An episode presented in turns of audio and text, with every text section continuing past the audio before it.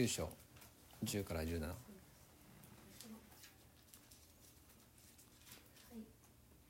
読みます。さて、使徒たちは帰ってきて、自分たちがしたことをすべて報告した。それからイエスは彼らを連れてベツサイドという町へ密かに退かれた。ところが、それを知った群衆がイエスの後についてきた。イエスは彼らを喜んで迎え、神の国のことを話し、また癒しを必要とする人たちを治された。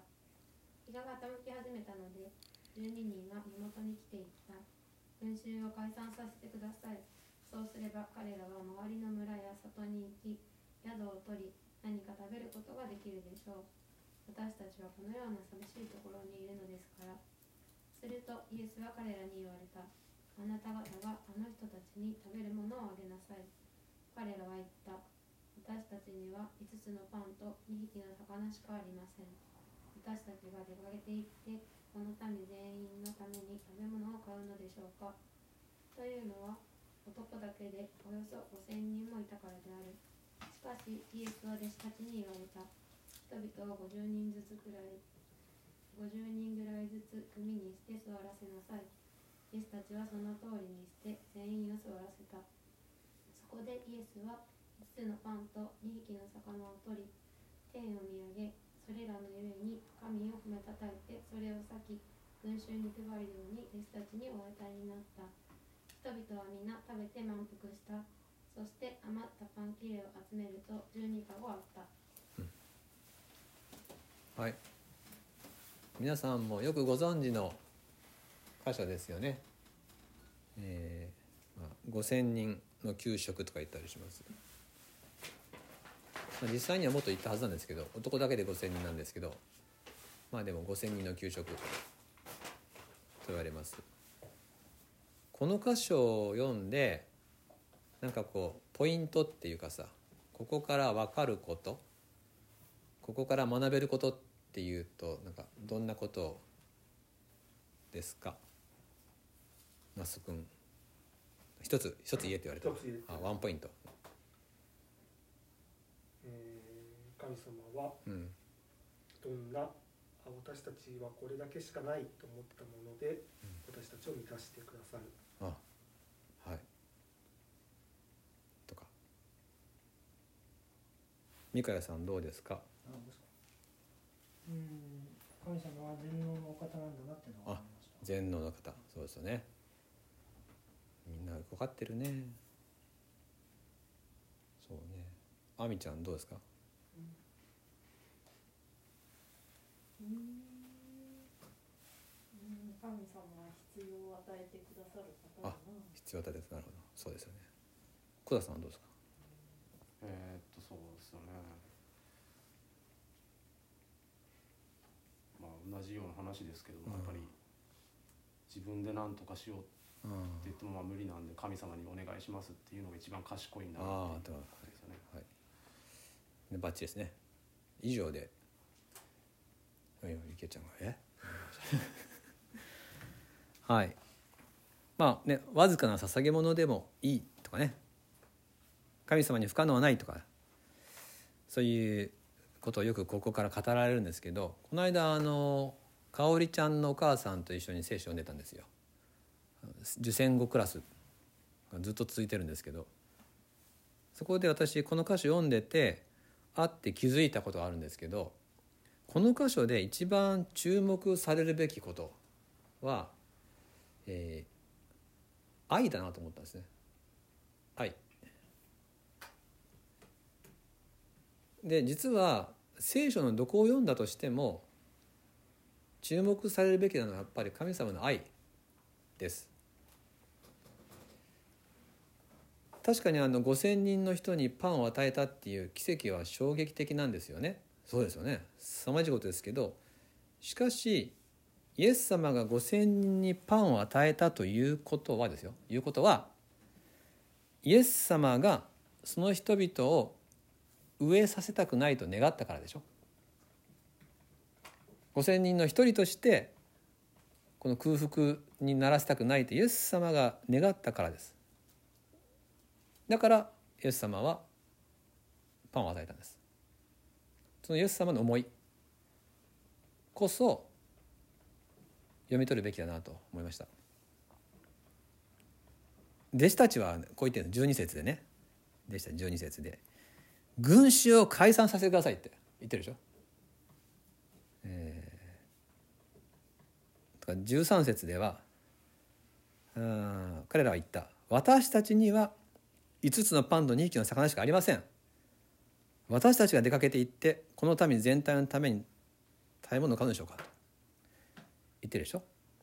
つまり弟子たちからすると大群衆の空腹の状態は一言なんですよ。私たちはって言ってる私たちはそこに巻き込まれたくないんです。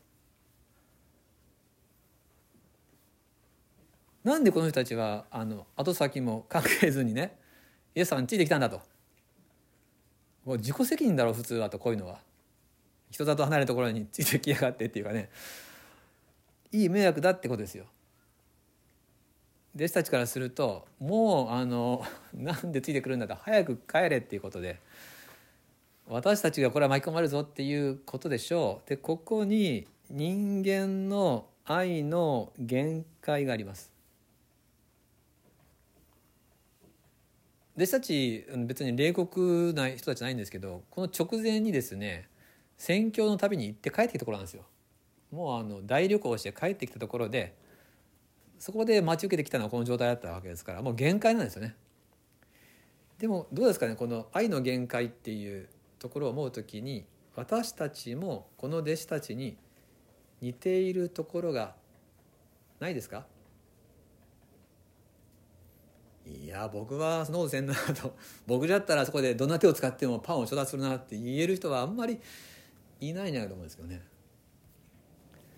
でもイエス様の愛には限界がないってことですよ。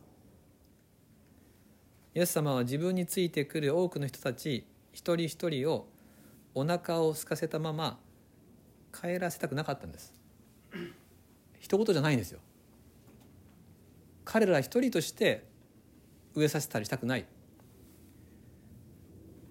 どうしてもパンを食べさせてあげたかったんです。というイエス様の愛こそ私たちがここで読み取るべきことでありこの箇所だけじゃなくて聖書の各記述の中で私たちが読み取るべきこと。最近よくね聖書でそう思うんですよ。結局聖書を理解する上で秘訣はイエス様の豊かな豊かな愛だよなって。まあ旧約聖書とは神様の豊かな豊かな愛と。愛を軸にして読むとよくわかる。けど愛じゃない見方をするとよく分からなくなっちゃうっていうことがあるなっていうのを思うわけです。なので今日の箇所もそうなんだけど聖書のどこ読む時も、えー、愛こそねそこにまず見出すべきかなと。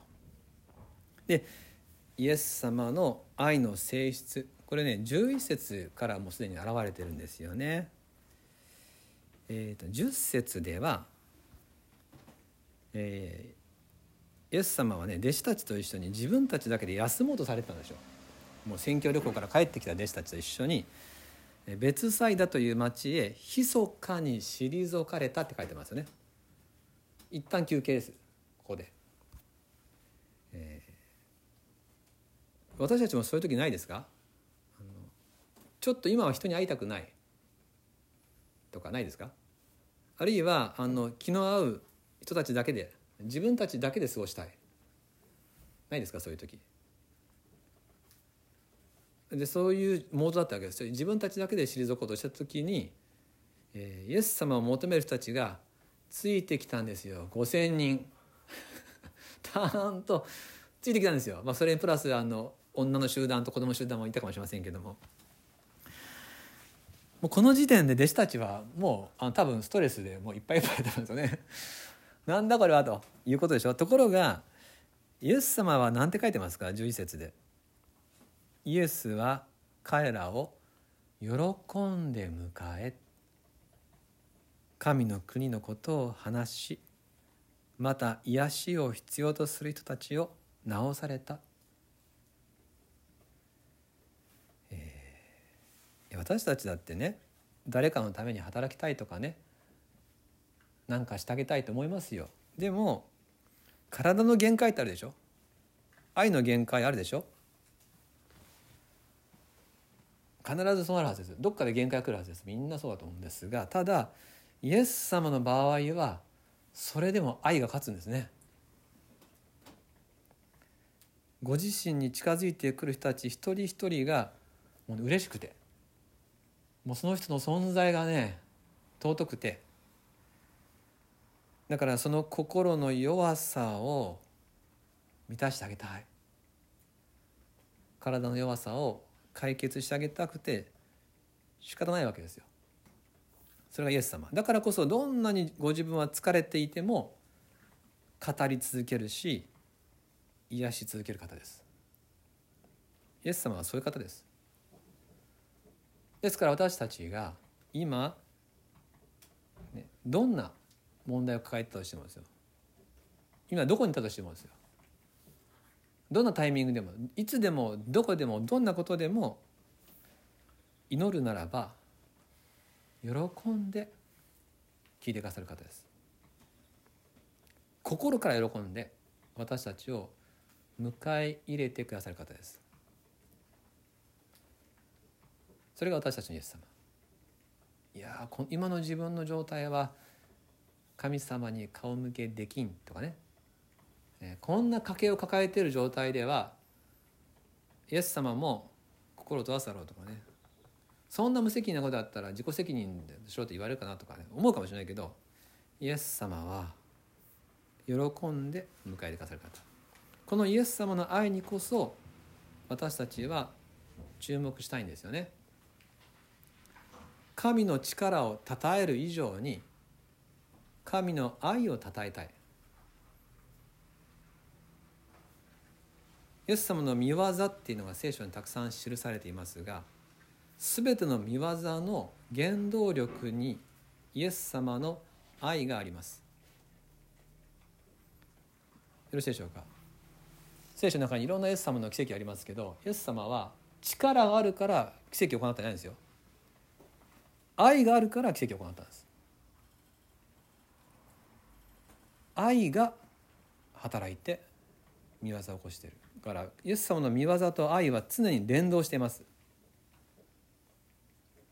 そして私たちは見業に注目するんじゃなくてその愛に注目するべきです。そうしないと神様のことがねなんか力ある人で終わっちゃう。でも愛の本質があってどうしてもそうしたいというイエス様の愛の中で全ての見業が起こっている。私たちが賛美するべきなのは主の愛です。最後に残るのも愛でしょ。聖書に書いてますよね。いつまで残るもの。最も優れているものは愛ですって書いてますよね、えー、イエス様の見業もですね。最後の見業は十字架ですよね。いかがでしょうか。十字架ではイエス様奇跡を行ったでしょうか？行ってないですよね。イエス様は十字架から降りてこないんですよね。奇跡を行ってこうなんか釘が抜けるとかないんですよね、えーイエス様は自分を救いません。お席があるかな。はいはい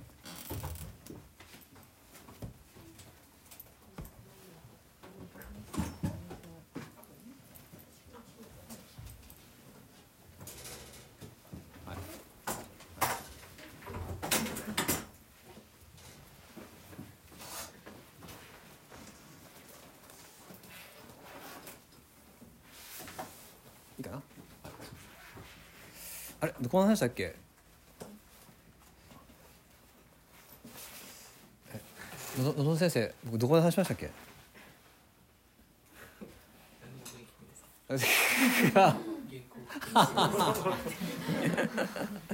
はい。え最後に残るのは愛だっていうね。ことですけども。えー、あまだ来た。はい。は。い。あちゃんはさないですねないないないないはないはいいいのかな？いいですかね、はい、ではえーイエス様の最後の見業は十字架でしたけどイエス様は十字架では奇跡を行わなかった、えー十字架を置いてこないしあと一言も話さないんですよね。全く抵抗しなかった。最後の一息まで死に至る苦しみを身に受けてくださいました。そこにあるのは力ある神様じゃなくて愛の神様ですね。愛しか残らなかったんです最後は。ただ愛だけがあります。私たち一人一人に許しを与えるためにイエス様は最後は愛だけで生涯を締めくくってます。命を与えるために何の見業も行ってないですね。でもこれこそ最大の奇跡だと思いませんか？どんな奇跡よりも神が人となってきてくださって私たちのために沈黙し十字架で全ての苦しみを受けて何の抵抗もせずに全部の苦しみを持って死んでくださったっていうこと。以上の神の技はないでしょ？それで私たちの全部の罪を背負ったんでしょ？だから最大の見業はこの十字架の愛ということができるでしょう。